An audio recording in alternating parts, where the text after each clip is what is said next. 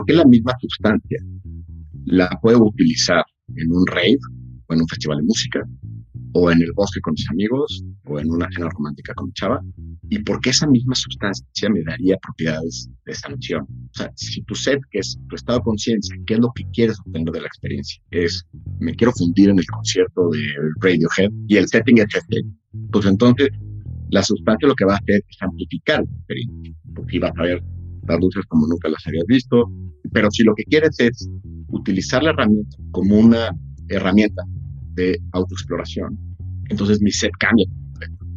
Y entonces ahí la preparación tiene que ver mucho más con pues hacer un proceso de reconocimiento, de autoobservación de estos temas que no están resueltos, que me siguen provocando frustración, enojo, tristeza, depresión, adicción, Bienvenidos a Rockstars del Dinero, en donde estamos descubriendo que hacer dinero no es magia negra, hacer dinero es una ciencia. Hay una fórmula para crear y hacer crecer el dinero y en este programa la ponemos en práctica para convertirnos juntos en Rockstars del Dinero.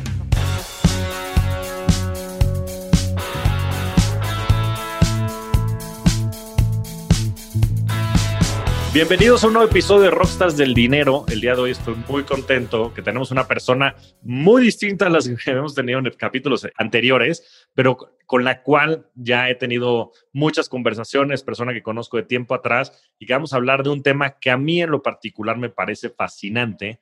Y bueno, sin más, bienvenido a Rockstars del Dinero, querido José. Hola Javier, eh, muchísimas gracias por invitarme aquí a tu patio y a todas las personas que nos están escuchando. Muchas gracias la de hoy va a ser una conversación muy, muy especial, porque tiene un significado muy importante para mí y además es algo que creo que con el tiempo cada vez va a tomar más relevancia. Y me gustaría, José, que nos empieces por platicar quién es José Casas, de dónde vienes, cuál ha sido un poco tu background, porque también pues llegaste a, este, a esta industria de manera pues muy, pues no sé si coincidental, pero sí muy especial. Entonces, me gustaría que platicaras un poco tu historia y cómo, cómo es que llegas a, lo que estaremos platicando un poco más adelante en el capítulo. Sí, yo, yo creo que va a ser más fácil contarte mi historia que definir qué, estoy o quién soy. yo soy economista por ITAM y durante muchos años me dediqué a emprender en diferentes sectores, en el que más tiempo estuve fue en el sector restaurantes, donde estuve 12 años. Y y bueno, siempre con, una inquietud de, pues, de, desarrollar mejores habilidades y de ser mejor líder, etcétera. Eh, terminé haciendo una primera certificación en, en, coaching, un proceso intenso, confrontativo de un año. Y más o menos a la mitad de ese programa, el que era entonces mi, mi profesor nos habló de la ayahuasca como, como prácticamente lo planteó, si quieren entender la neta, neta, neta de lo que pasa ¿no? adentro y afuera, arriba y abajo, hagan ayahuasca. Y él hacía un programa, en ese entonces, estamos hablando más o menos 2012, 2013, que en ese entonces no era una palabra tan masticada y tan conocida como la es ahora. En, ese entonces era un, pues había yo escuchado por ahí dos o tres personas que, ah, ya sabes, por, este, por abajo de, en bajito, hablaban de tu experiencia y tal, pero, pero realmente no era, no era algo que supiera mucho, pero me llamó muchísimo la atención y dije, bueno, además, queda en el contexto adecuado, eh, con una buena preparación y, en una, y, con personas con las que sentía buena relación y confianza, dije, va, este es el momento. Entonces me lancé. Y cuando estaba haciendo mis intenciones, pues mis intenciones iban a, quiero ser más lana, ¿no? Este, quiero, quiero ser mejor líder, quiero ser más creativo, pensar en mejores soluciones para mi negocio. Eh, el proceso fue muy interesante fue durante una semana eh, en la Riviera Maya muy padre, temas de meditación, yoga todos los días, etcétera, por ahí un tema cal, por ahí aparece eh, por primera vez en mi vida, o casi por primera vez, este, Paola Ambrosi, mi actual esposa, que nos va a dar como parte de este programa, darnos un poco de explicación de lo que le ha pasado a nuestra psique, etcétera. Pues imagínate un economista ahí escuchándose y decía, pues, eh, bullshit, está muy negado a, a, a, estas explicaciones quizás más espirituales o esotéricas. Y bueno, para hacerte eh, historia larga, muy corta, esa ceremonia representa para mí un parteaguas, cambia por completo mi propósito. Más bien, yo creo que lo descubro, antes de eso no tenía claro ni para dónde iba. Y resulta que el, que el propósito queda en algo muy ambiguo, pero muy claro, que era, te tienes que dedicar a sanar, lo cual era no, estaba, no hubiera estado en el top 50 de posibles este, resultados de esa sesión. Lo cual me lleva a, a hacerme muchas más preguntas que, que, respuestas, ¿no? Después de, después de esa sesión, porque pues, para mí eso era algo que pues, en ningún momento de mi vida lo había, lo había contemplado. Y de ahí empieza un proceso muy interesante donde literalmente al día siguiente me entero que Paola, que nos había acompañado que además durante la ceremonia pues había tenido una, como, como una conexión muy clara hacia ella y hacia lo que ella podía representar en términos de ser una, una maestra en ese entonces, ni siquiera aparecía la idea de, de, que formáramos una familia. Y, y, y, al día siguiente me entero, literal, después de la ceremonia, que, que da un programa, Camino Medicina, que es un entrenamiento de psicología transpersonal, y pues no me quedó la menor duda, dije, este es el siguiente paso, este, ¿no? está todo demasiado alineado. Y, y ahí empezó pues, lo que yo denominaría la segunda mitad de mi vida, que es, que es este, formarme eh, como terapeuta. Pero ojo, yo hoy, que quizás una de mis actividades más importantes es ser, terapeuta y trabajo con psicodélicos y, y, llevo grupos y llevo procesos, no, lo planeé así. No fue como que salí de esa ceremonia y dije, ah, ya sí te quiero, quiero eso. Sino fue, no tengo ni idea qué va a pasar, pero sé que el siguiente paso es este. Y no tenía ni siquiera este, claro, yo creo que ni siquiera considerado la, idea de volverme terapeuta. Sin embargo, me empecé a entrenar al, término de ese segundo año que he hecho la, ceremonia, eh, ya empecé una relación con Paola. O sea, me liga a la mía, básicamente, después de este, de este, año de entrenamiento. Y de ahí viene, digamos, lo que yo llamaría como el, entrenamiento intensivo express durante tres, cuatro años antes que llegara René, nuestro hijo. Y ya todavía, todavía con René eh, seguimos bastante, pues de estar presente con ella, acompañándola, guiando, conteniendo, trabajando con diferentes sustancias, diferentes plantas, siempre en un contexto terapéutico. Eh, esto pues fue durante todos esos años. Yo adicional a eso empecé a estudiar también psicología humanista y gestal. Como que me, quise enfocar en, en, tener más herramientas que me permitieran tener un entendimiento más completo de, de la psique humana y por qué este tipo de experiencia provocaban lo que provocaban. Eh, y, cómo poder acompañar mejor este tipo de procesos. Finalmente, en 2019 decido hacer mi chamba en, mi propia compañía, en los restaurantes, pero tampoco tenía claro en ese momento cómo se iba a configurar y creo que todavía tampoco lo tengo tan, tan claro eh, hacia dónde se iba a mover mi vida. Y, y, prácticamente en ese momento nace Reborn, que es una plataforma donde, donde unimos eh, lo que para mí son los tres pasos más importantes cuando vas a trabajar con una sustancia, que proceso de preparación para, para llegar con el set adecuado, el mindset adecuado, que pues, el para qué quiero hacer esto. Eh, obviamente una ceremonia, una sesión o, una, o un retiro, porque estamos este, incursionando también en eso, que, que sea profundo, que sea seguro, que sea, que tenga pues, a las personas adecuadas para contener a quienes están participando. Y después lo que creo que es lo más importante, que es la integración, ¿no? ¿Qué pasa en las, en las semanas o meses después para que la persona pueda de alguna manera reacomodar este, todas estas piezas que se mueven y que aparecen muchas veces durante estas sesiones y que eso lo puedan aterrizar en, en, pues en su chamba, en sus relaciones personales, en sus hábitos. Eh. Entonces, llevo eh, ya prácticamente desde, desde el 2019 más dedicado a esto. Eh, hoy tengo una práctica de consultorio donde llevo procesos terapéuticos eh, de, sin, sin, sin medicinas, también tengo clientes los que veo cada, cada semana o cada 15 días, llevo algunos procesos individuales también orientados a preparar a la persona para que tenga una experiencia como esta. Y también eh, muchas veces me llega gente que necesita integración porque hicieron la ceremonia pues no necesariamente con, con la preparación o que quizás están todavía en este proceso de confusión o de o donde hay todavía procesos emocionales que no han ido acomodando y, y, hago también esa, esa, labor.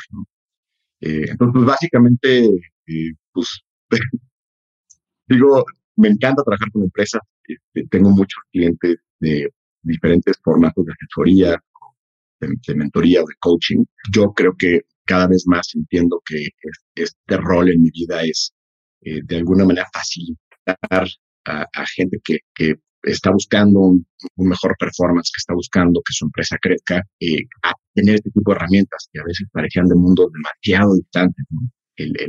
Pues muchas veces este tipo de, decisiones, incluso toda tu textura, toda tu, tu, cosmovisión, hasta las imágenes, siempre, siempre tienen que ver con, con, pues con un universo espiritual, místico, en muchos casos, y a veces yo, yo me identifico mucho con eso. Aquí yo viví los primeros 30 y tantos años de mi vida, viendo eso como algo distante, como algo que no me, no me identifico, con lo que no, o sea, a mí sí me hizo, íbamos a hacer este, eh, un 10, 110 saludos al sol a digo, no, no, todas, ¿no? Pero al, mismo tiempo yo me he dado cuenta y lo he constatado con muchísimas personas con las que he trabajado, que estas herramientas pueden ser de muchísimo valor también para, pues, para crecer tu compañía, para mejorar eh, tus habilidades de liderazgo. Algunas cuestiones que, probablemente más adelante eh, me gustaría compartirte.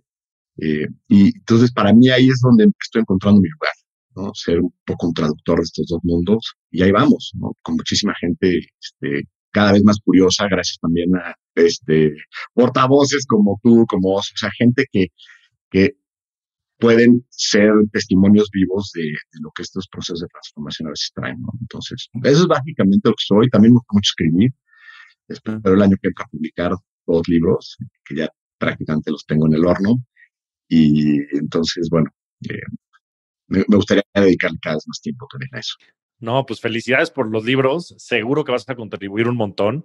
Pero la verdad es que a mí tu historia me fascina porque también me identifico mucho con ella.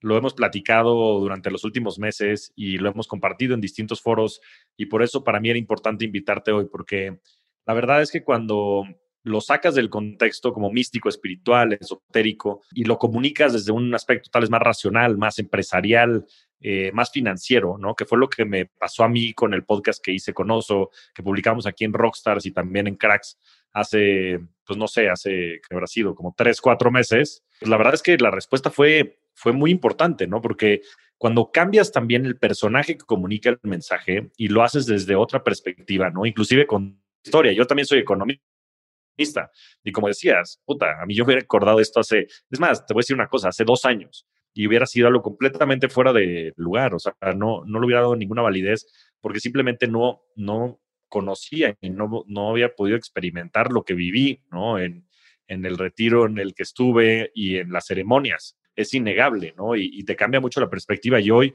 pues creo que afortunadamente soy una persona que vivo mucho más en paz y que estoy probablemente mucho más en sintonía con quien soy gracias a esta experiencia y gracias a que he podido ser más congruente con las decisiones entonces que tomo en el día a día. Pero bueno, empecemos por el principio platicar de toda la parte previa, ¿no? Este, la preparación, por supuesto, de la ceremonia y después de la integración, que coincido contigo, es una parte fundamental, probablemente la más importante. Pero empecemos por platicar qué son los psicodélicos. Platícanos un poquito de la historia de los psicodélicos y por qué es algo muy relevante, es algo que tendríamos que tener, pues yo creo que todos, ¿no? Personas que tengan cosas que sanar y también personas que quieran ser probablemente high performers en el radar. Buenísimo. Pues mira, el, término es un término eh, que que es relativamente reciente, este, se da en una conversación entre eh, em, Aldous Huxley y eh, otro señor Gordon, que pues cuando estaban empezando a, a, tener este tipo de experiencia en un contexto más occidental, de los años 40, 50 del siglo, y la palabra etimológicamente lo que, lo que quiere decir es la revelación de la mente, el acercamiento de velar en, en la psique, ¿no? Más que la mente sea la psique, ¿no? Eh, yo creo que eso es lo que, lo que podría resumir de alguna manera pues, la, naturaleza de estas sustancias. Eh, Tangro, que es probablemente el científico, eh, psiquiatra y psicólogo que más ha estudiado estos fenómenos, habla de los psicodélicos como un, como un microscopio a la psique, que pueden servirle a la psiquiatría y a la psicología de la misma manera que un que un microscopio podría servirle a la biología, que un eh, telescopio podría servirle a, la astronomía. Hace esa, esa analogía. De la manera en que nosotros lo entendemos son expansores. Hay expansores naturales y hay expansores eh, sintéticos.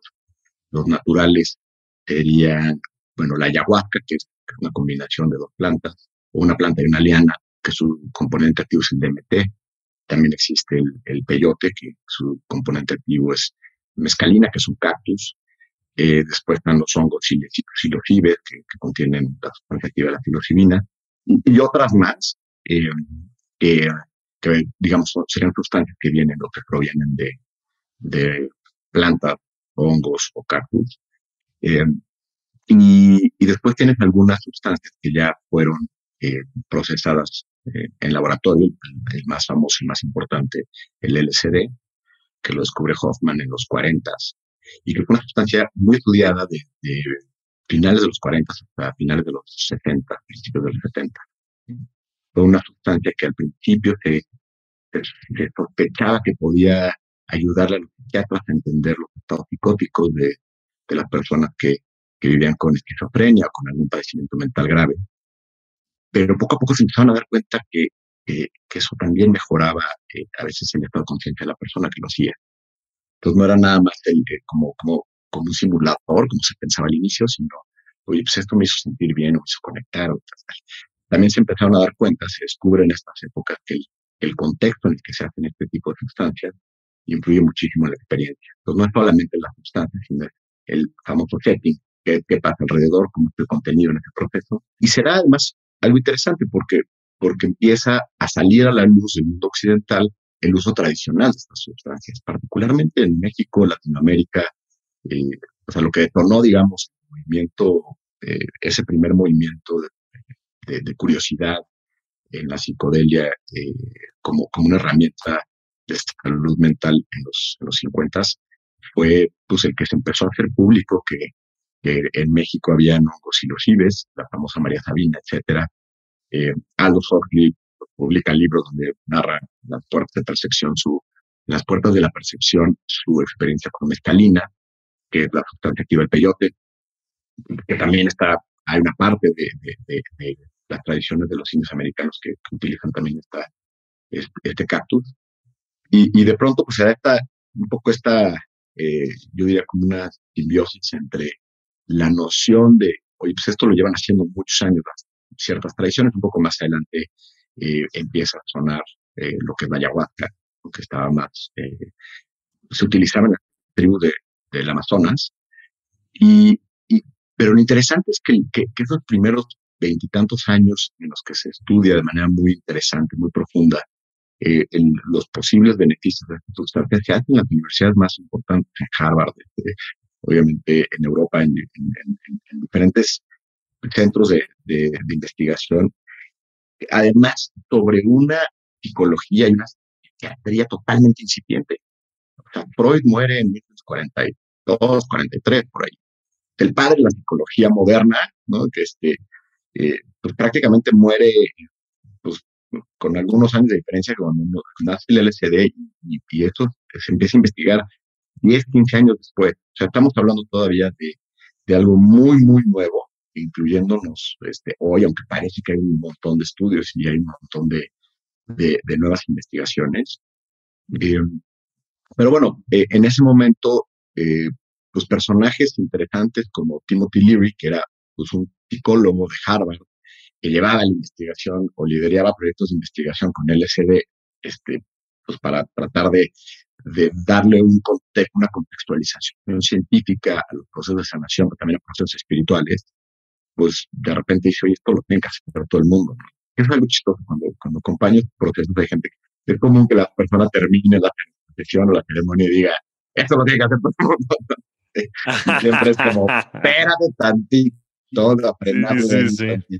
Pero bueno, Timothy Leary sí se lo tomó muy en serio y, y, entonces pues este empezó a darle LCD a, a todo el mundo.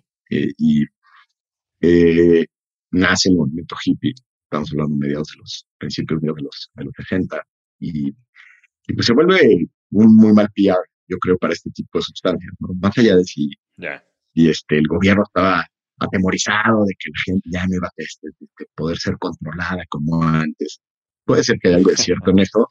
Al final del día, imagínate en esa sociedad americana en los 60, este, todavía muy conservadora y tal, de repente pues, salen cuates este, con las greñas largas, diciendo todo es paz y amor, este, con además una revolución sexual, con, un montón de cosas que pasan a nivel cultural, que escandalizan y, evidentemente pues esto llega a las altas esferas del poder y le meten freno de manos durísimo, ¿no? Y en 1970, 71, Nixon promueve este, este primer decreto para controlar sustancias, ¿no? El, y, y, en ese momento se frena por completo la investigación formal, o sea, a través de instituciones universitarias o apoyadas por el gobierno, eh, con, en, en la investigación de la salud mental a través de los psicodélicos. Y se mantienen así durante pues, prácticamente 40 años, hasta, hasta mediados de los años 2000, por ahí 2005, 2006, John Hopkins, eh, la Universidad John Hopkins empieza a retomar eh, la investigación de este tipo de, de sustancias para tratar padecimientos eh, muy específicos como, como la depresión, el estrés postraumático y otras y otros padecimientos. Y eh, lo que, lo que es una realidad es que durante estos 40 años se siguió gestando un movimiento eh, underground, ¿no? Sí seguían estos, estos precursores, estos, eh, pues, digamos, los, que le, los que se quedaron, que vieron en esas primeras investigaciones los resultados y las posibilidades que tenían estas sustancias, pues lo siguieron practicando, ¿no? Quizás de manera, pues sí, eh, clandestina. Y, y, fueron perfeccionando muchos de, estas, cómo guiar una sesión, eh, cómo ir mejorando el set, cómo ir mejorando el setting, qué, qué cosas influyen positivamente o negativamente en la persona. Entonces, cuando renace la, la investigación en los 2000, en los 2000 medios, no, no renace cero, renace recuperando y retomando. O sea, muchas de estas personas que estaban en el underground aparecen en, en, ahora nuevamente en, este, en, lo que es ya la punta de lanza este, de, la, de, de, de las investigaciones y se retoman muchos de estos conceptos. Entonces, este, pues empiezas a ver desde el, desde el día uno que se retoman las, las investigaciones y los, y, y los trials en Hopkins, pues que no eran en cuartos de hospital, las sesiones lo que hacían en un cuarto blanco, donde había una cama hospital y enfermeros vestido blanco, sino dijeron, ya, ya, ya sabemos, después de 40 años y más de investigar esto, que pues que el setting tiene que ser un espacio un poco más cómodo, un poco más cálido, este, ponerle cierta cierto simbolismo a la decoración de los lugares, acompañar con música, o sea, darle un poquito la frialdad de un proceso médico y darle más pues la calidez de un proceso, yo le llamaré espiritual o místico, ¿no? Eh, y, ya allá va, ¿no? Eh, o sea, ha sido algo que en los, en los últimos años ha crecido mucho. Y cuando hablabas de la, importancia de un portavoz neutro, como, como tú, como Oso Traba, como otros, yo creo que eso es lo que le ha dado muchísima validez y lo que ha impulsado que esto vuelva a, o que la opinión pública cambie alrededor de la posibilidad que estas sustancias tienen. Particularmente Michael Pollan, que viene de criticar de comida o de, ser un escritor de, comida y restaurantes, cuando publica How to Change Your Mind, pues no es, no es como que Terence McKenna o algunas de estas personas, o el mismo Rich, eh, Rich Dublin, que diga, este, vamos a, vamos a hablar de psicodélicos. Pues sí, pero pues tú llevas en eso toda la vida, ¿no? Es, es un outsider que da un punto de vista objetivo y eso creo que valida muchísimo eh, pues, lo que ya se ven investigando. Y hay muchos casos, sí, este Brian Morareku, que, que dio el título Immortality, que hace un recuento histórico de cómo eh, es muy probable que muchas de las religiones hayan nacido de rituales con, con psicodelia. Él, que lleva 14, que se aventó 12 años investigando para ese libro, nunca ha hecho un psicodélico. Entonces empieza a ser algo interesante que pues que hayan validadores, este, pues que no vengan necesariamente de, este sector, ¿no? Entonces, bueno, es, un poco, eh, podríamos hablar siete podcasts de qué es un lógico pero bueno, es un poquito el, la esencia. No, en esencia, sí. Exacto. Regalar conocimiento siempre paga el mayor interés. ¿Y qué mejor que regalárselo uno mismo? Me considero un apasionado del aprendizaje y de la lectura. Y frente a un abrumador panorama de opciones y lecturas, he decidido optar por Script, que mientras más escucho y aprendo, mejores recomendaciones me da de acuerdo a mis gustos e intereses. Todas estas son grandes herramientas para convertirte en rockstar del dinero si quieres saber más sobre economía o finanzas. Script te ofrece millones de libros digitales, audiolibros, revistas y mucho más. Si no sabes por dónde empezar, empieza en Script. En este momento, Script está ofreciendo a nuestra audiencia un descuento para tener dos meses por solo 19 pesos. Ve a prueba.script.com diagonal rockstars para tener dos meses de suscripción por solo 19 pesos. Esto es prueba.script.com scribd.com,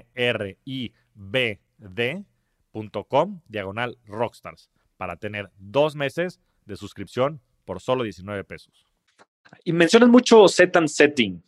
Aprovechemos ese contexto para que nos expliques qué quiere decir específicamente eso. Esto es un concepto, bueno, que, yo escuché por primera vez en el libro de How to Change Your Mind, cómo cambiar tu mente de Michael Pollan, que también hay una serie en Netflix. Recomiendo ampliamente que lean el libro, creo que es bastante mejor que la serie. Pero bueno, lo mencionas bastantes veces y me gustaría que de ahí nos agarráramos para que nos platiques toda la, toda la parte inicial del proceso, ¿no? El proceso previo a una ceremonia y, tal vez que, que que, eso nos dé contexto para llevar toda pues, la secuencia ¿no? de la, del proceso, ceremonia y después la integración. Mira, eh, creo, que, creo que para poner en contexto lo que es set y setting, vale la pena entender que la sustancia per se lo que hace es amplificar y, y acelerar de alguna manera. Entonces, eh, si, si, partimos de ahí, eh, lo, que hoy se le llama psychedelic assisted therapy, terapia asistida con psicodélicos, cada vez más vamos a escuchar que, lo importante es el este, assisted therapy, la terapia asistida, terapia. Entonces regresamos a terapia. Pues, ¿a qué hueva, no? a mí cuéntame de la sustancia, eso es lo que... Pues sí, pero al final del día, ¿y qué significa entrar en un proceso terapéutico? Es entrar en un proceso de introspección, entrar en un proceso de integración ahorita que tú mencionabas los resultados que has estado teniendo, quizás son resultados que se asemejarían mucho a una persona que lleva un proceso terapéutico de descubrimiento, de darse cuenta el origen de, pues, de las cosas que no te mantienen tranquilo, etc., etc. Entonces, eso lo quiero dejar muy claro porque, porque creo que vamos a ver dentro de esta evolución del, del, pues, de la atracción hacia los psicodélicos, la importancia del contexto en el que se hace. Y ahí es donde vamos al, famoso setting. Entonces, eh, porque, y esto, pues la verdad, sí puede levantar cejas en la mayoría de la gente. Como la misma sustancia, LSD, psilocibina, que ahora están de moda los propongo en todos lados, MDMA, ¿no? Que era la sustancia activa del, o que es la sustancia activa del éxtasis. ¿Por qué la misma sustancia la puedo utilizar en un rave o en un festival de música o en el bosque con mis amigos, este, o en una cena romántica con mi chava, y porque esa misma sustancia me daría propiedades de, de sanción. Porque normalmente tenemos el entendimiento de que pues, no te vas a tomar una aspirina para, para irte a un rey, este, o, no te vas a tomar, eh, eh, no sé, insulina o, un, antibiótico. Exactamente. Eh, sí, para irte al rey. me parece pertinente el, el cuestionamiento. ¿Por qué la misma sustancia puede de alguna manera eh, funcionar en diferentes formatos. Y, ahí es donde viene el set y set. O sea, si tu set, que es tu estado de conciencia, qué es lo que quieres obtener de la experiencia, es, pues me quiero fundir en el concierto de Radiohead, ¿no? Este, y el setting es este, pues entonces la sustancia lo que va a hacer es amplificar la experiencia. Ya. Entonces, y, pues, vas a ver las luces como nunca las habías visto, eso no quiere que no tenga riesgo, ¿eh? entramos en ese territorio. Pero si lo que quieres es utilizar la herramienta como una, y la herramienta, la sustancia, como una herramienta de autoexploración, entonces, entonces mi set cambia Y entonces ahí la preparación tiene que ver mucho más con, pues, hacer un, un proceso de reconocimiento, de autoobservación de estos temas que están tensión en mi vida, que no están resueltos, que me siguen provocando frustración, enojo, tristeza, eh, depresión, adicción.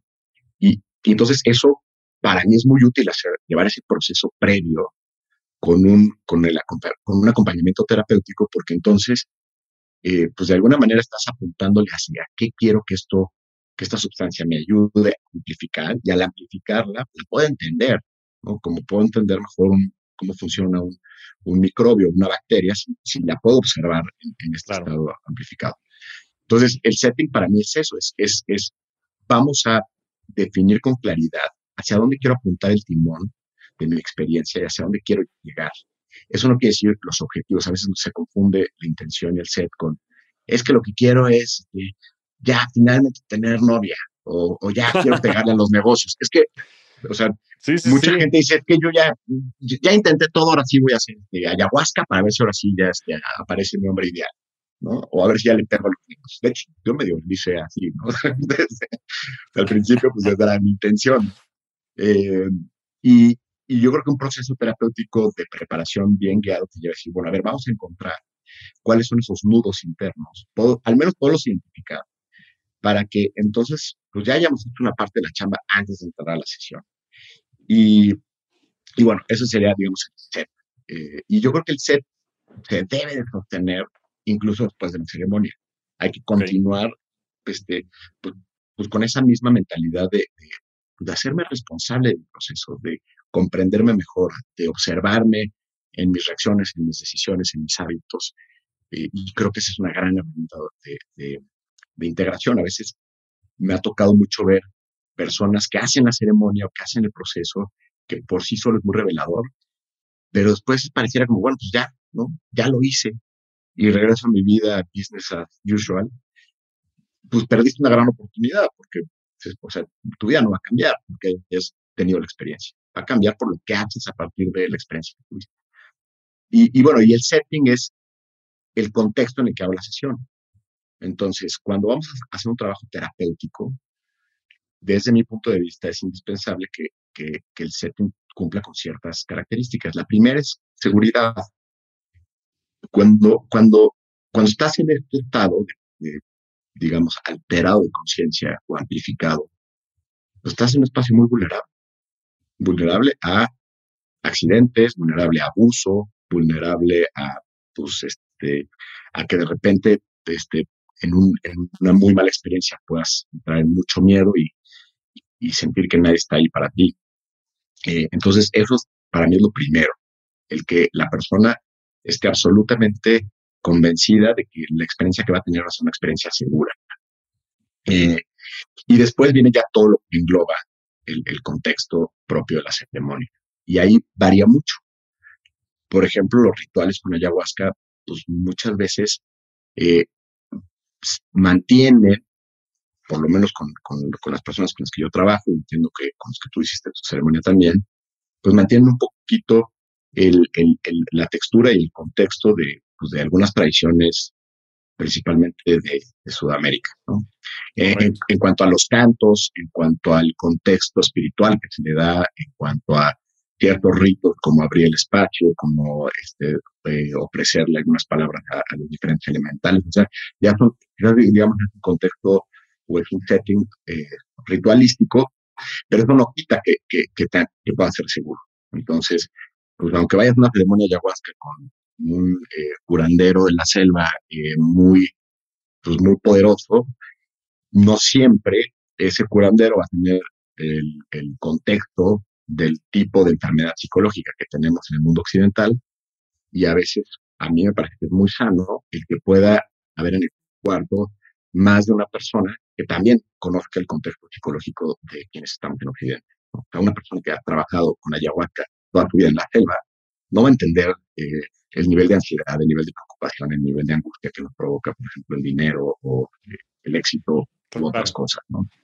Eh, entonces, y, y hay desde, desde eso, que puede, puede ser un, o sea, desde una ceremonia de ayahuasca, que puede tener un, un contexto muy ritualístico, hasta sesiones, quizás eh, como por ejemplo sesiones privadas de filosofía o sesiones más con otras sustancias, donde, donde lo importante sigue siendo lo mismo, es cómo, se siente la persona en el lugar, se siente seguro, se siente contenido, es un lugar agradable, un lugar seguro, un lugar donde la persona no va a correr riesgos, eh, y luego, obviamente, ya la guía propia de, la sesión, ¿no? que involucra muchas veces música, a veces cantos, a veces diálogo, eh, depende del el tipo de sustancia, el tipo de formato. Eh, entonces, ese, digamos, sería el setting. ¿no? Evidentemente, si es, si estás en un festival, es el setting. Es muchísima gente, es de música, estímulo, quizás otras sustancias, que, ojo, no, no, no, no, es una crítica, pero, pero a eso es a lo que tenemos que poner. Eh, entonces, eh, pues yo creo que yo creo que es muy importante y, y entonces ahí es donde ves realmente el, la diferencia de cómo trabaja una sustancia en un contexto u otro. Porque pues, sí, claro. de entrada, eh, cuando estás en una fiesta o en un evento masivo y estás haciendo esto amplificado, mucha amplificación se va hacia afuera, ¿no? O sea, lo estás proyectando a la música, lo estás proyectando hacia, hacia los visuales, hacia la gente, hacia, hacia la fiesta. hacia los sentidos, ¿no? Hacia los, sentidos. Y hacia los sentidos hacia afuera, ¿no? claro. A, la experiencia está bueno, sí. externo. También hay hacia este, adentro. También hay hacia adentro. Y mucho de, del, del trabajo del setting para un proceso terapéutico es tratar de llevar a la persona hacia adentro. la música ayuda, pero, por ejemplo, no sé, cuando trabajamos en, acompañar sesiones de, de sustancias eh, como, como psilocibina, o incluso MDMA, o incluso la misma ayahuasca, pues, o, intentamos que las sesiones sean de noche, o que la persona esté con los ojos tapados. ¿Para qué? Para que toda la experiencia se vaya hacia adentro. Para que lo que se amplifique no sean las luces del escenario, sino lo que está adentro, los, las diferentes capas que se van a ir eh, revelando de, uno mismo. Entonces, sí, creo que por ahí, eh, o así lo plantearía, ¿no? Este concepto de set. No, pues buenísimo. Yo creo que lo dijiste de manera muy puntual y, y, bueno, en mi experiencia fue así, ¿no? También, pues hubo una preparación y esa preparación me ayudó a llegar con ese set, ¿no? Con ese mindset de lo que yo quería lograr. Y creo que afortunadamente también en el grupo en el que me tocó participar, pudieron contener muy bien también ese setting, ¿no? Y algo, por supuesto, sí, eh, pues más cercano a la cultura de, pues, la zona, en fin, donde lo hice y con muchos de los rituales eh, ancestrales de esa zona de Sudamérica, pero recogiendo mucho este contexto también occidental, sobre todo en las personas en las que participábamos, porque más allá de los facilitadores, que la verdad es que creo que hicieron un trabajo extraordinario, también las personas influyen muchísimo, tanto en su set personal, que esa energía se contagia desde mi perspectiva eh, y, y, también en la, en la contención, sobre todo en la integración, ¿no? Después nosotros de las ceremonias teníamos sesiones de integración de cuatro o cinco horas en las que cada quien platicaba su experiencia y en las que el mismo grupo ayudaba a, pues, entre a contener y a, a, integrar, ¿no? Y después, pues, los siete días en los que estábamos eran muchas conversaciones aisladas y bueno, y también en grupo de, de personas que apoyaban y que ayudaban también a dar contexto, muchísimas personas este, con backgrounds de psicología, de psiquiatría, este, muchísimos empresarios. A mí como que me cambió totalmente la visión porque también yo pensaba que iba a llegar y iba a haber, como decías, ¿no? Pues mucho hippie y muchas personas tal vez de otras características, un poco por el estigma que yo creo que han eh, causado este tipo de, medicinas, de soluciones, de, de procesos, pero la verdad es que me cambió por completo. Ahora, la parte importante viene después, ¿no? Y te digo, a mí me sirvió mucho porque fueron siete días y esos siete días pues tuvieron parte de integración importante, sobre todo en esta, pues sí, como terapia grupal que teníamos y, y también muchos de los discursos que, que cada quien platicaba y los mismos este, guías compartían. Pero la parte importante para mí pasó después de ir a, a la ayahuasca, ¿no? Yo, yo tenía temas muy puntuales que fui a trabajar y eh, bueno, más bien, no que fui a trabajar, que descubrí ahí después que me puse a chambear, ¿no? Este, fue a reconectar con la familia de mi papá, este, hice una serie de actividades, me fui a la India tres semanas y yo, yo necesitaba eso, yo necesitaba redescubrirme, redefinirme en ese contexto y también reconectar con mi lado paterno. Y a mí me sirvió muchísimo el poder integrarlo, eh, pues con muchas personas que me estuvieron apoyando y, y demás. Pero platícanos de esa, de esa tercera pata, de la parte de integración y, y la importancia que tiene. Sí, bueno, este, a mí me parece que como lo estás compartiendo es, es muy eh, ilustrativo. Em, casi nunca sale lo que pensamos que va a salir en una ceremonia. Si no es que nunca. A mí me salió algo puta, totalmente distinto a lo que pensaba que iba, pero, pero, muy gratificante. No, totalmente. Y, y, y, ahí es donde creo que viene la magia. Que a veces o sea, a veces nos cuesta entender que no podemos entender lo que pasa. sí, puta, está, está muy cabrón, pero es cierto. Porque tú llegas y dices, es que no me siento cómodo, ¿no? Este, lo, lo, voy a, lo voy a poner en mi propia experiencia para, para este, no poner palabras en tu boca, pero creo que es bastante similar. Yo llego hasta a, a, esta experiencia realmente sintiéndome muy, eh, pues, como, como desalineado de, de, de, mi, de, mi destino, como que no teniendo claro por qué no se me han terminado de dar ciertas cuestiones a, nivel de negocios. atribuyéndoselo que quizás estoy bloqueado en cierta parte de creatividad, en cierta parte de la abundancia, en fin, ¿no? Y eso es lo que llega. Yo quiero resolver esto, pero pareciera que es como, quiero entrar a la ceremonia para que me den el manual, ¿no? A, B, C, D, esto es lo que tienes que hacer.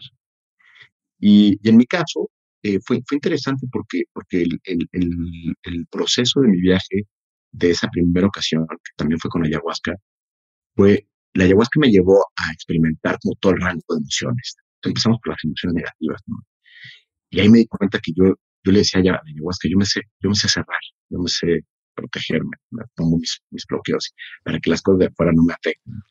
Sí. Eh, mm, una, una, ilusión en la que yo creía que vivía. Y, y entonces en este diálogo era como, bueno, pues ábrete, siéntelo, experimentalo, experimenta estas emociones que no son agradables, ¿no? Como el dolor, la tristeza y tal. Yo dije, bueno, pues ya estoy aquí, este, y de repente, aquí, o sea, las manos me doblaron como, o sea, y empecé a llorar, un llanto como, además muy curioso porque normalmente asociamos estas emociones a un pensamiento o a una situación. Estamos tan mal acostumbrados a experimentar la emoción per se y solamente la emoción, porque desde chiquito nos decíamos, ¿por qué lloras? No sé, bueno, nada más estoy llorando, cabrón. Este, pero no, tienes que tener una razón. Fue muy interesante porque pude tener la experiencia de, de, experimentar la emoción sin un concepto que normalmente es lo que lo hace aflictivo y lo que lo hace este, que claro, nostálgico, que es la, el pensamiento, ¿no? O sea, claro. Eh, porque estoy triste por esto, ¿no? Exacto. Entonces eso alimenta la tristeza y se va a hacer un círculo vicioso. Entonces aquí era simplemente experimentar ese, tipo de emociones y te lo juro, yo sentía, esto es lo que debe sentir alguien que pierde sea, un dolor impresionante, pero no era sufrimiento, o sea, yo estaba muy sorprendido de estar sintiendo esto. No, no, no había, no había este, drama, había como sorpresa. Y además de que hay, qué cabrón se siente, se siente, ¿no? Y de ahí me lleva a experimentar, me dice la ayahuasca, bueno, está bien, ya, ya tuviste tu dosis de dolor, ahora vamos a conectar con el amor. Y empieza a ver primero como un recuento biográfico de todas las personas que pues, en mi vida habían representado amor. Familia, amigos, este, novias, este, novias fallidas, eh, eh, de, socios, personas que, pues, que de alguna manera habían influido de manera positiva en mi vida. Eh, y, empiezo a tener este, como este recuento de reconocimiento muy, muy expansivo, muy, muy lindo, muy este, enriquecedor. Y de pronto sucede algo que hasta la fecha no termino de entender muy bien eh, qué fue lo que sucedió. Pero siento que me atraviesa un tubo de luz, desde la base hasta abriendo la coronilla hacia arriba. fue tan poderosa la, experiencia que en ese momento sí hasta no me dio miedo, pues, ¿qué carajo está pasando? Porque además la luz salía por, por mis brazos, estaba yo en, un estado, imagínate al economista del tamaño, ¿no? como Cristo, como sí. y, y, y, y, esta, esta luz y este poder era algo pues increíble, o sea, se sentía muy bien estar ahí. Y de pronto tomo conciencia que lo que estoy viviendo es estar dentro del vientre de mi madre cuando se entera que está embarazada de mí y que lo que estaba sintiendo, lo que estaba atravesando era el amor de mi alma.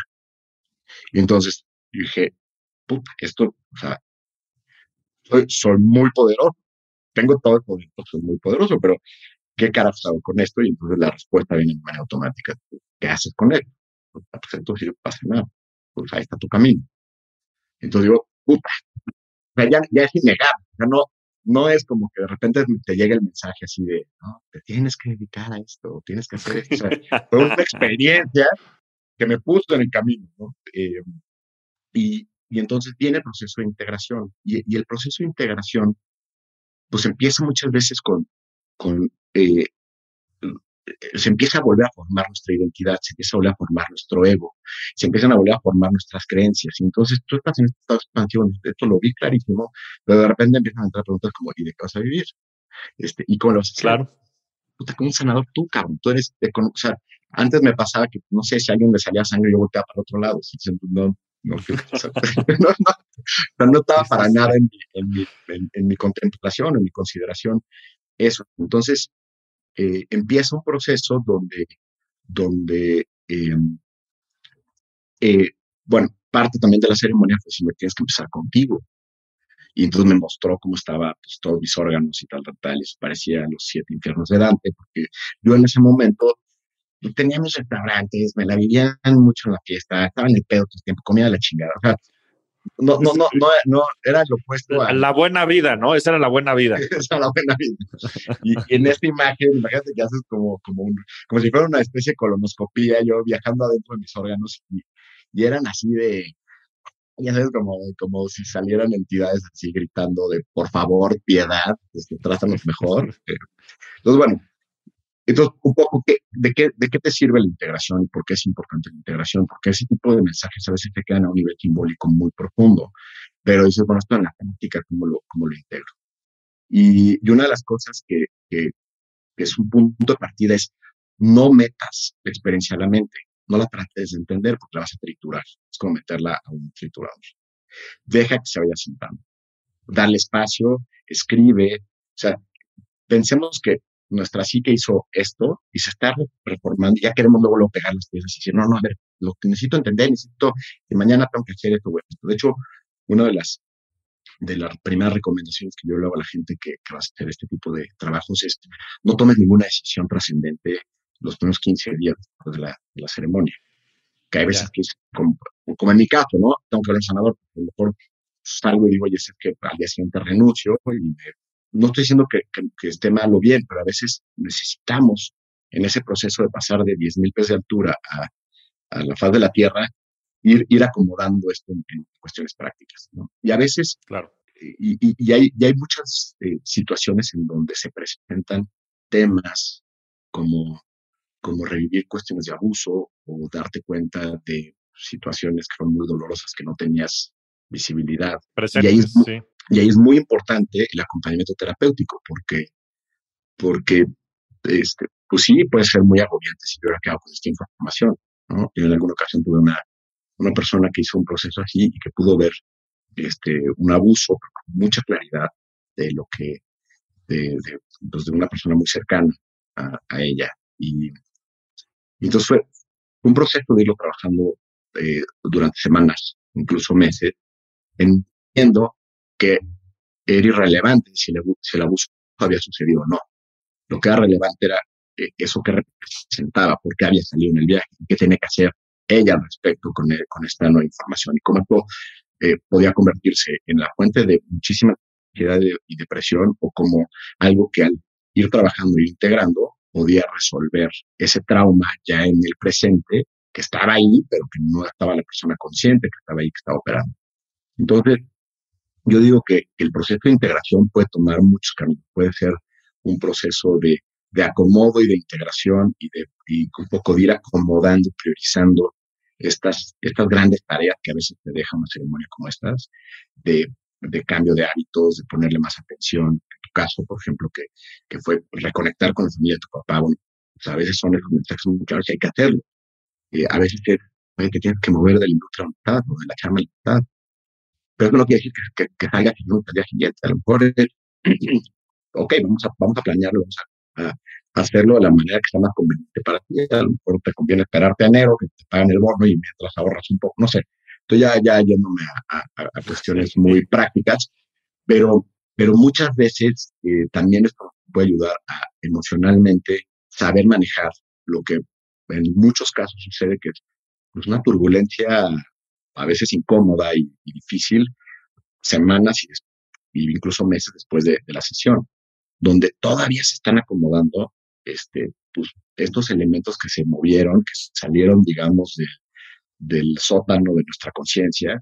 Y entonces yo digo que es como de repente prender las luces de toda la casa cuando estábamos acostumbrados a estar en un cuartito, pero no solamente eso, es prender ventiladores, es prender. Entonces, pues de repente termina la sesión y dices, porque ya apagaron la luz otra vez, ya no veo nada, está todo lleno de polvo, pues sí me acuerdo que había por aquí ciertas cosas y a veces es una cuestión de, de ser pacientes, dejar que eso se, se asiente, para entonces decir, ok, ¿por dónde empiezo? ¿no? ¿En qué cosas me tengo que enfocar? ¿En qué cosas tengo que, que poner atención? ¿Qué hábitos tengo que empezar a, transformar? Y ahí es donde está la transformación, ahí es donde está la magia realmente. Eh, la ceremonia es una experiencia cumbre, es un pico en la vida, pero eh, pero lo que realmente nos cambia, y eso eh, todas las personas que, que hablan de hábitos y hablan de transformación coinciden en este punto. No, son, no es un gran cambio, no es una gran decisión, no es un gran paso o ese negocio o ese hit de conectarte en, en una oportunidad de inversión. Es tu mindset, como todos los días te autoobservas y vas haciendo pequeñas cosas distintas, las que al cabo de meses o incluso años representan una transformación muy profunda en, tu experiencia de vida. Y, ese creo que es el, el mensaje que, que, nos debe dejar la integración. O sea, cómo camino mi experiencia a que eso se convierta en este flow de, transformación. De acuerdo. Este, somos lo que hacemos repetidamente, ¿no? Y en ese sentido creo que somos el resultado de los, como decías, de los hábitos y las acciones que hacemos todos los días. A ver, esto no es magia, ¿no? No, no es que vayas a ir a una ceremonia y vayas a cambiar por completo.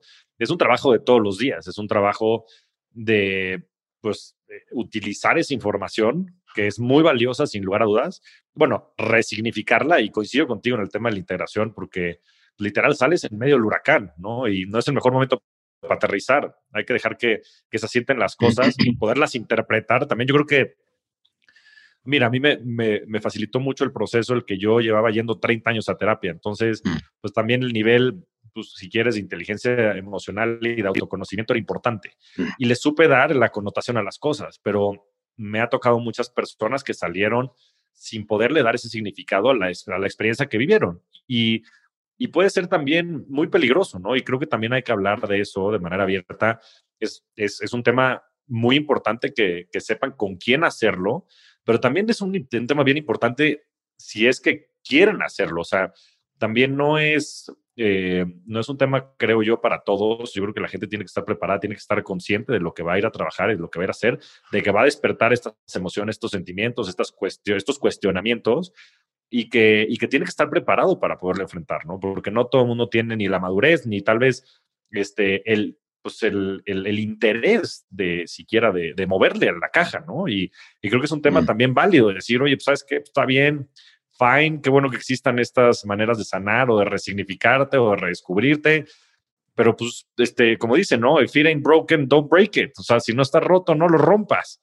Y creo que también es, es muy válido, ¿no? En, en, mi experiencia también hay que ser cuidadosos en, cómo comunicar esto porque, pues evidentemente también puede despertar muchas inquietudes que pueden ser difíciles, ¿no? De, no, no quiero decir que en el largo plazo no puedan eh, ser cosas benéficas, pero creo que también es es algo importante que la gente esté consciente de, de, cómo hacerlo y, de cómo, bueno, de con quién hacerlo, por supuesto, pero también de si lo quieren o no lo quieren hacer, ¿no? Y también hay muchos perfiles, a ver si ya platicamos rápido de eso, porque me, me gustaría, bueno, nos podemos echar siete horas hablando de esto, pero me gustaría hablar de la parte del dinero, ¿no? O sea, cómo, es, cómo es la industria de la ayahuasca, pero a ver si brevemente nos puedes decir nada más, este, para qué tipo de personas, ¿no? Sé que personas que tengan algunas, eh, este, en fin, como antecedentes de, familiares con enfermedades como bipolaridad, esquizofrenia, etcétera, no lo pueden hacer. Pero si nos platica rápidamente qué personas de plano deberían tener cuidado con esto, consultar con su médico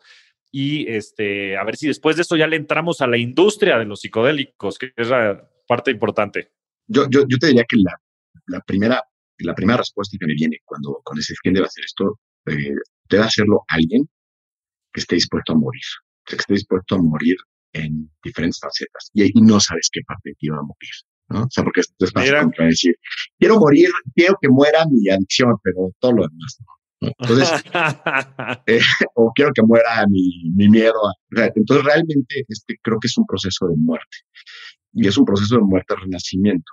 Pero para poder renacer necesitas morir primero. Y para poder morir, pues necesitas estar muy consciente de que todo lo que son tus apegos se van a amplificar y van a ser realmente el desafío de tu sesión.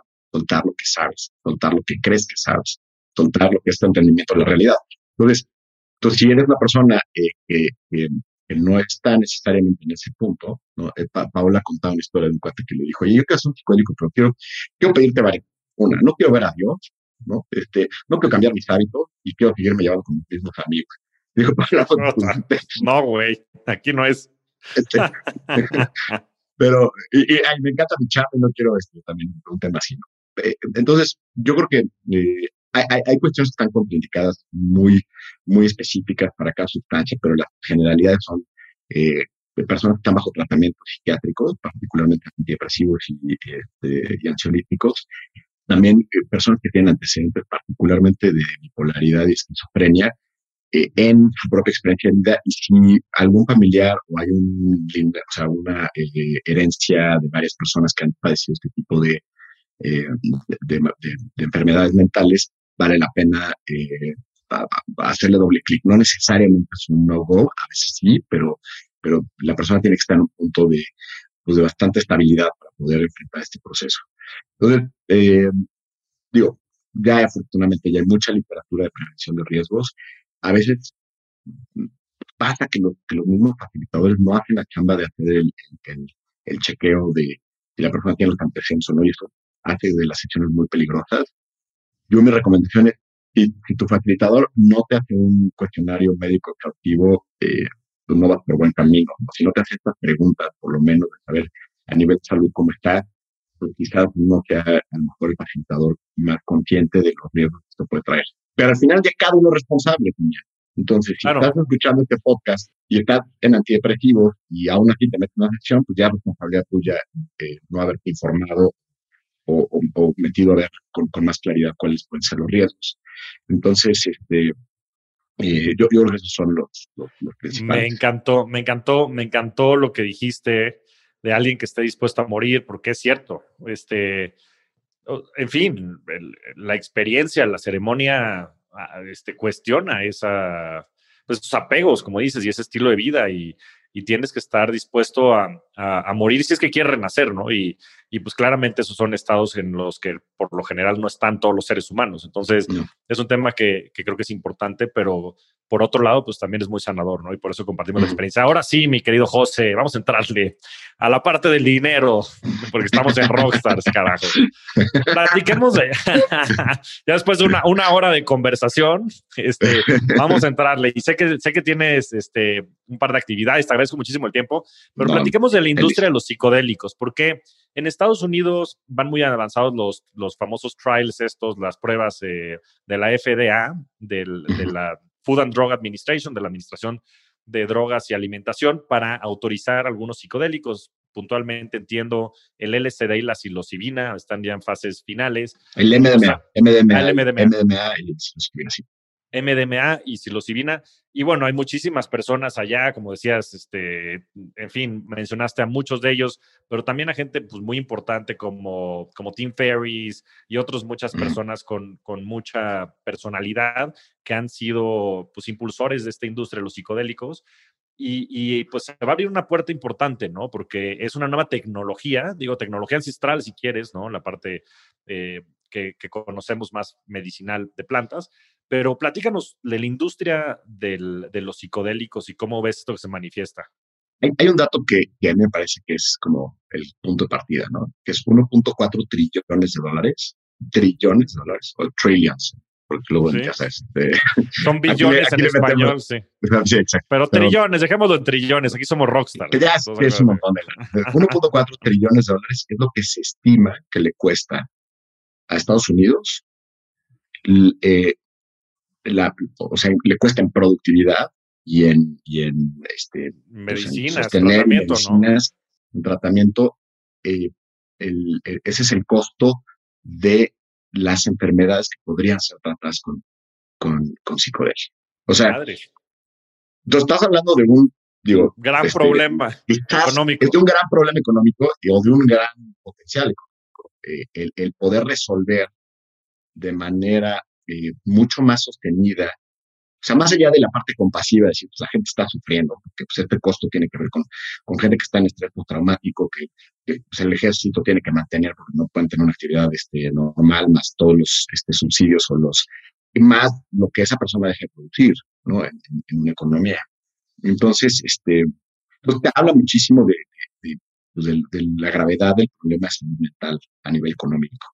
Eh, y, y, obviamente en estas estimaciones pues, tiene todo, tiene, eh, influye muchísimo también la, lo, el peso que tiene la, en la productividad la gente que está con depresiones, la gente que está con adicciones, etc. etc, etc.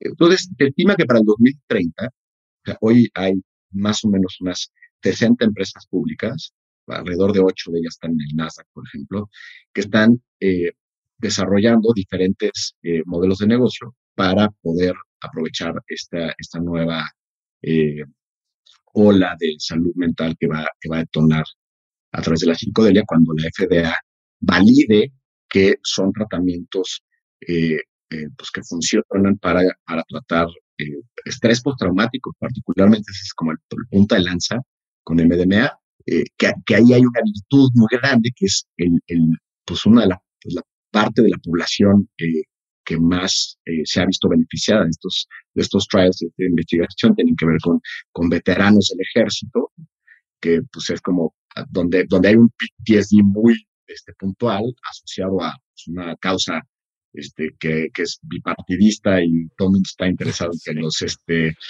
¿no? Este, veteranos sanen. Los veteranos sanen eh, y entonces cuando se empiezan a ver estos resultados tan prometedores, pues republicanos que quizás serían un poquito más resistentes a, este, al avanzar en este tipo de regulaciones, pues están a favor, al igual que los demócratas. Entonces empieza a ver ahí como, una ventana muy interesante. Entonces, cuando, cuando, cuando el FDA apruebe, y esto parece ser que va a suceder en los siguientes dos años, probablemente antes, este tipo de tratamientos, pues entonces se detonan un montón de, de, industrias relacionadas con, con, esto, desde clínicas donde se puedan dar este tipo de tratamientos. Entonces, hay varias compañías que están desarrollando eh, o, que planean dar, ser proveedores de estos servicios.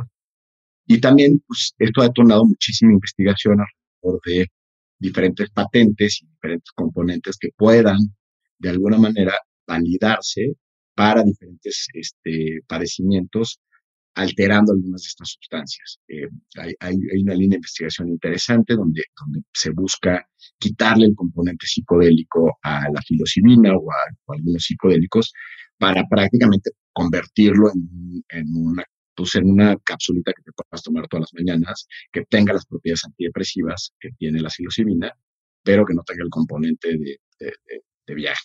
Eh, quizás la, eh, quienes, quienes ven este tipo de procesos más desde, una, desde un entendimiento místico y espiritual, pues no le tienen mucha fe a ese tipo de investigaciones, pero yo creo que es, vamos a o sea, estamos como, como en el gold rush, ¿no? De, de, pues de, de, ver qué potenciales y obviamente quién se apropia de este tipo de, modificaciones con tus buenos debates éticos de qué tan, qué tan, este, qué tan ético es patentar algo que viene de la naturaleza, pero no hay que meter en ese tema.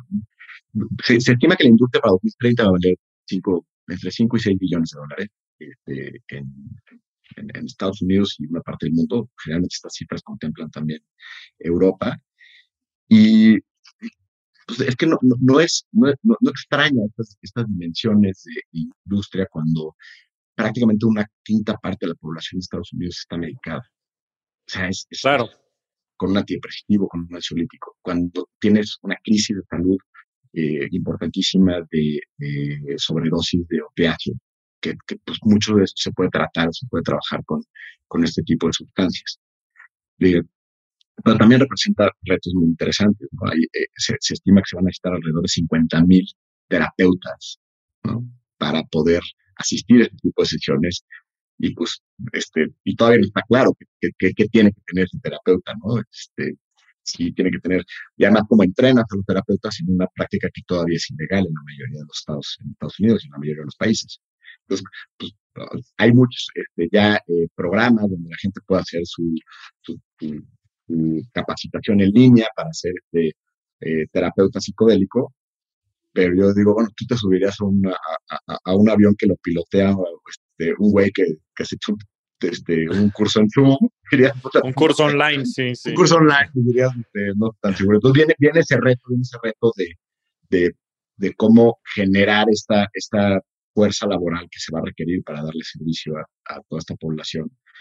Y, y, ahí es donde yo creo que México, como siempre, este, ante estas grandes oportunidades, eh, luego no estamos muy despiertos, pero pues yo creo que tu auditorio muchos ya, ya, ya podrán pegar las piezas y, y, y, hay muchísimas oportunidades. Uno, entrenar este tipo de terapeutas. Dos, estos procesos, justamente por todo el tema regulatorio en Estados Unidos, como, como lo es en general el sistema de salud en Estados Unidos, se vuelve muy caro.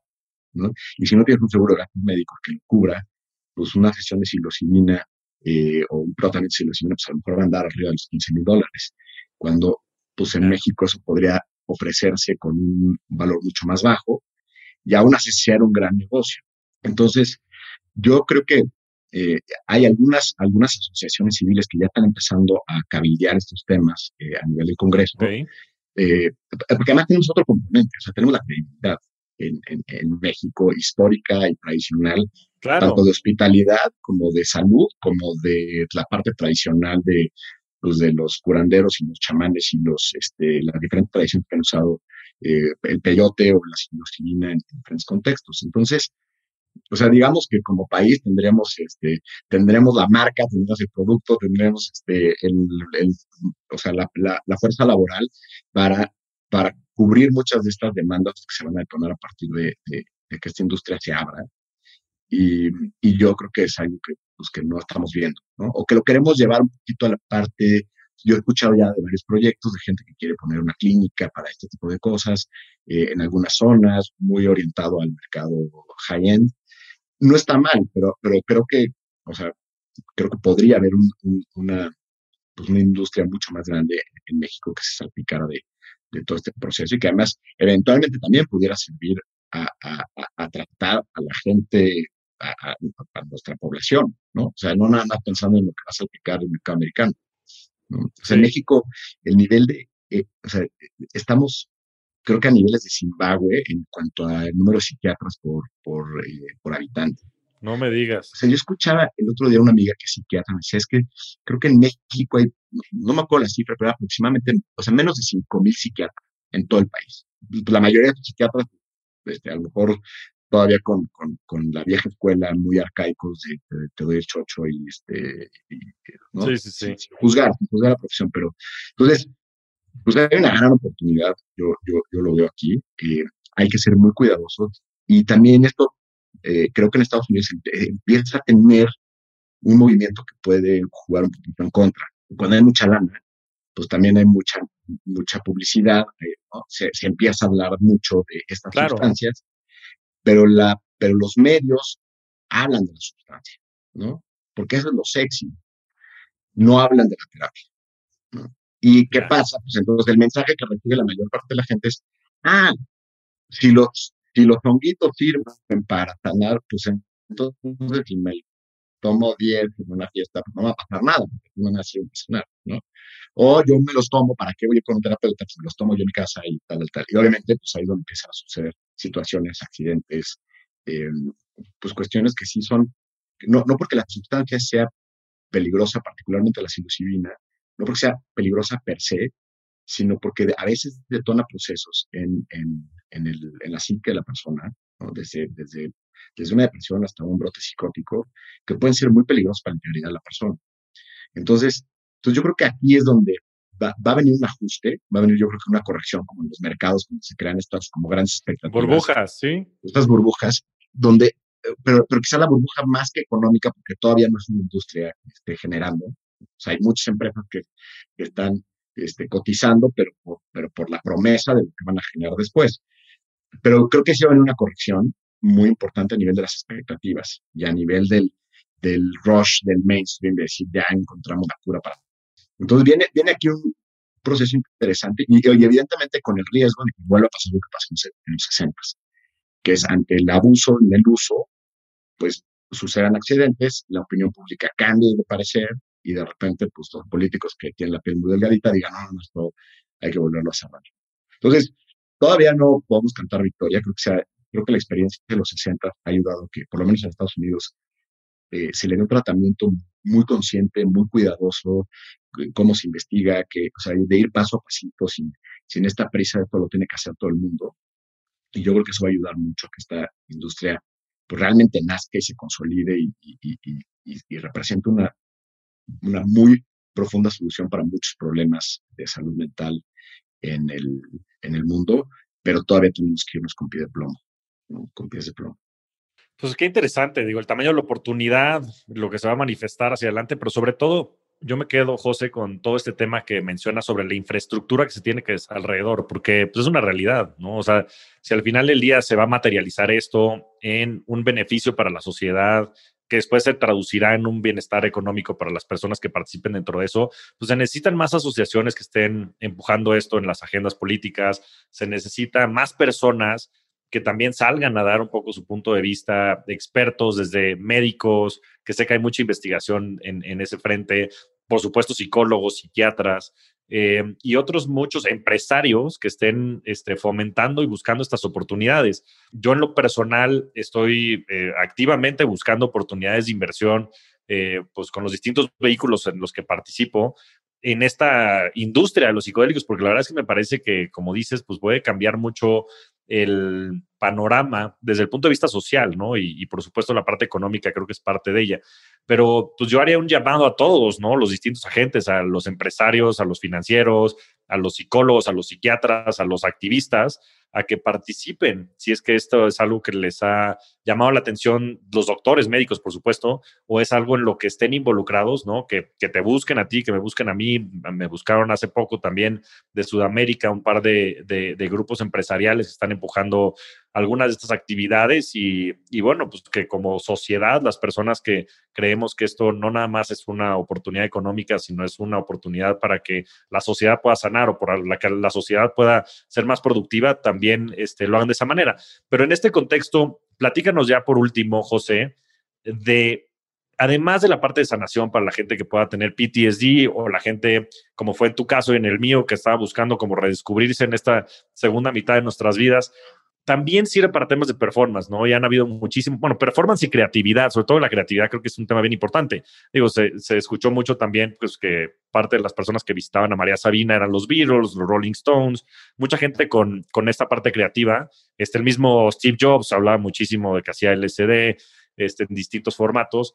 Y también hay una parte de productividad, ¿no? Yo me encontré con muchísimos empresarios, con muchísima gente que también entre, entre que hacen microdosis a veces de psilocibina o utilizan estas eh, actividades también para pues, eh, pues, sí, recabar información y poder ser más asertivos, tener más claridad de lo que necesitan hacer, porque pues claro que detrás del profesionista hay una persona y si la persona no está bien, el profesionista tampoco lo va a estar. Entonces, platícanos esto más en el sentido de creatividad y performance y cómo alguien, más allá de la parte de los traumas o no que pueda tener, lo puede usar a su favor. Mira, la, parte de, creatividad, te daré una explicación muy de alips y bolitas para este, no meternos en demasiadas complejidades, pero pero básicamente, imagínate que, nuestros procesos, como está diseñada nuestra mente, es, es a repetir caminos conocidos. ese gran repetidor de caminos conocidos es lo que llamaríamos psicología el ego, ¿no? Que es, pues, lo que, lo que ya sé por ahí, ¿no? Por ahí me voy, por ahí me voy, por ahí me voy. Pueden ser reacciones emocionales, pueden ser la manera en que enfrento una problemática y las soluciones que, que normalmente se me ocurren. Y una de las cosas que está demostrado que está sucediendo con, con este tipo de sustancias es que se activan eh, caminos alternativos. Entonces piensa que tú siempre veías este, el camino entre A y B como una línea y de repente resulta que hay siete líneas diferentes. Y eso, y eso se, se, eh, se ha demostrado que este tipo de sustancias pueden activar estas nuevas conexiones neuronales que nos pueden llevar desde desde tener un mayor discernimiento, o sea, una, una mejor capacidad de reacción, desde que se me cerró el coche y yo ya estoy inventando madres, poder de repente decir, pues a lo mejor hay otras alternativas, ¿no? Y actuar distinto, a evidentemente la, la, forma en que podemos este, encontrar soluciones a distintos problemas. Eh, es una realidad, el, este, Silicon Valley está este, fundado en el SD, todo el valle, este, y, y, se ha utilizado a nivel de performance eh, creo que desde el mismo entendimiento, cuando amplificas, cuando amplificas los cuerpos en, una dimensión mucho más baja, con una microdosis, eh, todo tu, tu, sistema de pensamientos y tus sistemas emocionales operan con más autonomía. Entonces, yo creo que mucho de lo que nos queda a nivel de encontrar soluciones o enfrentar eh, nuestros distintos procesos de toma de decisiones como empresarios tiene que ver con estos nudos, cuando no está amplificado, cuando hay un nudo emocional, ¿no? Cuando de repente este, y a veces no lo podemos ver, ¿no? Por eso John hablaba de la sombra, pero en el fondo creemos que, es, que decidimos por lo que, por lo que sabemos, pero en realidad 90 y altos por ciento de nuestras decisiones vienen por emociones, ¿no? Entonces, y a veces, o al revés, de nuestra inacción o de nuestra procrastinación, este, está ahí atorada en estos, en estos nudos que, que a veces ni siquiera somos capaces de identificar.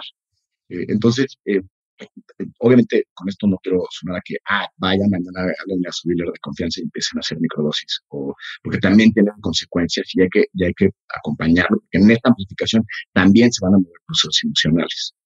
O sea, en esta amplificación también puede ser que sí, qué padre, este, mi microdosis, este, un mes, sí me siento mejor, me siento más enfocado, me siento con, con más claridad, pero de repente ya se me empezó a mover, a mover un tema emocional que no, pues, que no tenía claro, pues se está amplificando también, ¿no? O sea, no puedes nada más decir, amplifícame el cuerpo intelectual, pero no me amplifiques todo lo demás, ¿no? Y pues ahí es donde, donde hay ciertas reservas, yo siempre recomiendo, incluso en un proceso de microdosis, eh, tener cierto acompañamiento terapéutico, porque se van a mover estas cosas. Eh, yo, yo estoy convencido de que, de que esto es una enorme herramienta para desarrollar las actitudes que va a necesitar el líder de la siguiente generación, ¿no? Que es la capacidad de, o sea, la intuición, o sea, el, dejar de estar en esta jerarquía de la mente es la que domina todas mis decisiones y reconocer que hay otro procesador, que es la el, procesador de las emociones, que si sé cuándo utilizar un procesador u otro, voy a ser mucho más acertado en, en, escuchar mi intuición, que, que bueno, eh, no hay un solo líder respetable que no hable de intuición, como ese edge, porque pues al final del día lo demás es información y eso pues, es un commodity. Lo, claro. que, lo que realmente te hace tomar una decisión es por aquí la oportunidad es intuición y después lo validas. ¿no? Después ya le hablas a tu equipo, le dices, de la corrida financiera, pero lo va para acá. ¿no? ¿Cuántas veces el líder no se detiene dudando de su intuición y dices, no, espérame, espérame, tengo que analizarlo, tengo que pensarlo y me tengo que convencer antes de tomar la decisión.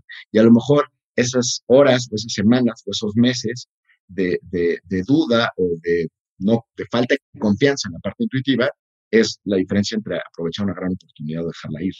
¿no? Entonces, el primero sería intuición, eh, el segundo sería enfoque. O sea, cuando estás uh -huh. emocionalmente resuelto, o, o, más resuelto, no voy a decir ya resuelto al 100%, cuando cuando puedes identificar tus emociones como parte de un proceso natural y no reprimirlas, eh, ahorras un montón de energía. Pareciera que no, pero ahorras un montón de energía y esa energía se va al enfoque. Porque entonces, o sea, te puedes hacer, eh, eh, te, te, vuelves, te vuelves disponible cuando una persona está en tu oficina, ¿no? No está en el rush y tal, y el nervio y el estrés y tal, o sea, puedes estar presente, puedes evaluar las situaciones sin que haya dentro este miedo de, híjole, ya se va a acabar el mundo si la riego con esto.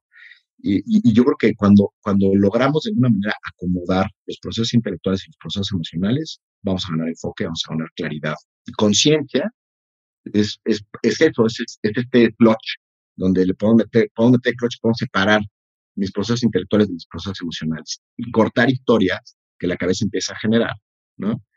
Que no nos sirven de nada. ¿no? Te llega el mail del cliente que te está diciendo, sabes que ya no, ya no quiero trabajar contigo y, y ya pensando este, que vas a morirte solo y que tus hijos este, van a estar en la esquina pidiendo limosna. Es inútil y cuesta un montón de, de, de, de, energía llevar esos procesos intelectuales y no te ayuda a, a resolver la situación. ¿no?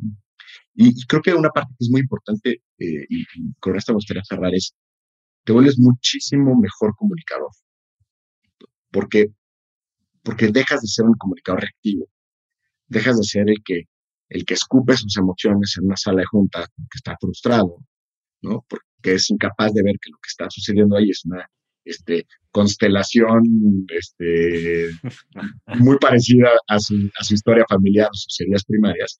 Y cuando empiezas a, trabajar en ti, cuando vas descubriendo cuáles son, cuál es la raíz de ciertas emociones, cuál es la naturaleza de tu herida, entonces puedes de alguna manera volverte un interlocutor muchísimo más asertivo, muchísimo más claro. Y lo más importante de comunicar, aprendes a escuchar. Y aprendes a escuchar en todas las dimensiones. Porque si tú ya lo viviste para ti, tú sabes que cada persona que se acerca contigo con un tema, con una duda, con una preocupación, con, con un reclamo, es su historia, no la tuya. Claro. Y, y eso te, te, puede llevar a estar en un lugar de muchísima compasión, ¿no? Y cuando digo compasión no es así de, hey, ven, no, o sea, es saber, uno, que no es tu historia, que eso no tiene por qué a ti detonar ningún, este, ninguna reacción emocional, y, y aprender a realmente comprender qué es, cuál es la naturaleza de lo que se me está presentando en este otro ser humano, cuando me está a lo mejor reclamando algo, cuando me está este, exigiendo, pidiendo o acusando al de al lado porque este, no le entregan el trabajo a tiempo. Este, y, y desde ahí, eh, al escuchar realmente, al estar eh, disponibles para el otro, eh, nuestro estilo de liderazgo se transforma, se convierte en un líder que, pues que las personas empiezan a seguir más allá de los resultados también por, la relación que estableces con ellos. Entonces, para mí es una herramienta poderosísima, eh, pero que, va de la mano con un profundo y a veces no tan agradable eh, o incómodo eh, proceso personal. O sea, va, junto con pegado. Si de repente hay ayahuasca para mañana llegar y romperla en la chamba, pero no quiero hacer la chamba de, de sacar los cadáveres del baúl, no, esto no va a pasar. Sí, no lo pudiste haber dicho mejor, coincido en todos los puntos y como dices, es incómodo y es trabajo, no es, no es recreativo y, hay que ser muy cuidadoso con esto. Este, me encantó la manera de lo que dices, José. Yo creo que más allá del performance y todo esto y la creatividad, que sin duda yo he visto, he percibido esa este, reconexión o reprogramación del cerebro en múltiples facetas, es, sobre todo el liderazgo, ¿no? Porque esas virtudes o características que te voy a desarrollar sin duda son fundamentales para eh, pues los empresarios líderes y demás del, pues de nuestra generación y de la siguiente generación, ¿no? José, dos preguntas rapidísimas, 30 segundos. La primera es tu libro favorito. Uf, eh, Aura, Aura de Carlos Fuentes. Aura de Carlos Fuentes, perfecto. Y la última pregunta es, eh, ¿cuál ha sido tu mejor inversión? Y esto lo digo en el aspecto más amplio de la palabra, más filosófico. Yo creo que mi mejor inversión ha sido en mi proceso individual, en, en, en, dedicarle tiempo y dedicarle esfuerzo a, a, a, darme cuenta y hacerme responsable de, de mis issues, de mis temas. Sin duda la mejor inversión que he hecho. José, qué gran manera de cerrar el podcast, creo que muy congruente con todo lo que hemos platicado, pues una de las conversaciones que más he disfrutado honestamente no me sorprende, ya sabía que iba por ahí. Este, te agradezco muchísimo. Eres un rockstar del dinero, de la vida, del crecimiento y pues de muchos de los temas que creo que van a ser fundamentales en los próximos 10, 20 años. ¿Dónde te puede buscar la gente, José? Eso creo que es súper importante. Este, eres una persona este, en la que confío mucho y creo que puedes darle mucho contexto a las personas que te puedan buscar con distintos Yo te diría que, mi especialidad cada vez más está siendo trabajar con, con empresarios, con, con gente que, que está en posiciones de de alto liderazgo eh, y, ayudarlos a acompañar o acompañarlos en este proceso de descubrir este, este otro tipo de planos de la realidad eh, que a veces nos asustan. Entonces, este, con toda la confianza, eh, se pueden acercar a mí a través de mi cuenta de Instagram, creo que es lo más fácil, que es arroba casasjose, o, a, o a través de la, de, la cuenta de Instagram de, de Feel Reborn, que es el, proyecto que tengo para trabajar con grupos, que es arroba de sentir, punto reborn, eh, también en Instagram. Y, y, también mi correo electrónico, eh, que es josecasas, arroba feelreborn.net. En, cualquiera de esos medios este, soy bastante rápido para contestar. Eh, y, y, bueno, pues este, agradecerte nuevamente el espacio y agradecerte nuevamente esta labor de, de comunicar, que es, que es ahorita en lo que todo esto va empezando a, a fraguar, eh, pues, la tarea más importante para que la gente tenga herramientas para decidir correctamente cuando se enfrenta a este tipo de oportunidades. José, pues sin más, te agradezco muchísimo. Fue una conversación súper nutrida y, en fin, busquen a José. Y, este, y, y, hay que invertir en estas cosas, hay que invertir desde el punto de vista personal y también, pues, los que se animen en la parte empresarial, activismo, este, psicología. Hay mucho que esto va a dar en los próximos años. Entonces, te agradezco muchísimo, José. Te mando un fuerte abrazo. Igualmente, Javier, muchas gracias por, por todo y estamos en contacto.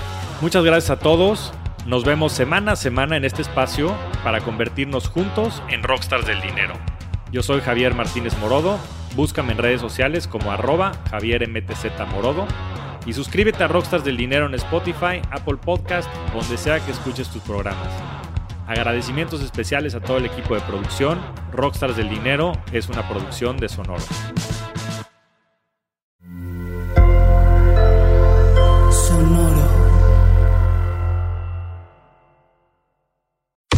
Cuéntame de Economía. Nueva temporada. Nuevas voces. Cuéntame de Economía. Podcast que hará tu vida financiera más sencilla. Sencilla. Si tú eres de los que no sabe cómo ahorrar, qué subió de precio y por qué, cómo sacar un crédito o cómo entender el TEMEC, Cuéntame de Economía es para ti. Aquí te lo contamos sencillo y a la carta. Cuéntame de Economía. Para que la economía y el dinero no te hagan sufrir. Un episodio nuevo cada lunes en todas las plataformas de podcast y el canal de YouTube de Expansión.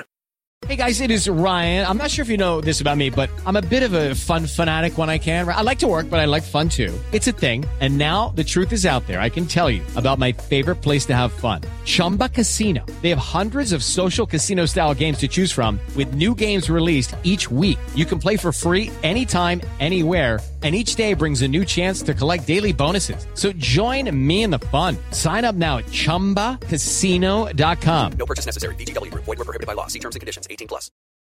If you own a vehicle with less than 200,000 miles and have an auto warranty about to expire or no warranty coverage at all, listen up. CarShield has a low-cost month-to-month vehicle protection plan that covers more parts than ever. Visit carshield.com/audio to find out how you could pay almost nothing for covered auto repairs. Drivers who activate this vehicle protection today will also receive free roadside assistance, free towing, and car rental options at no additional cost. Get your free quote today at carshield.com/audio. That's carshield.com/audio.